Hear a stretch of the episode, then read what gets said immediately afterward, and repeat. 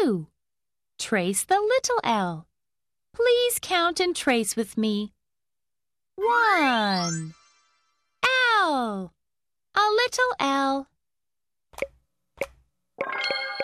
L is for lamp.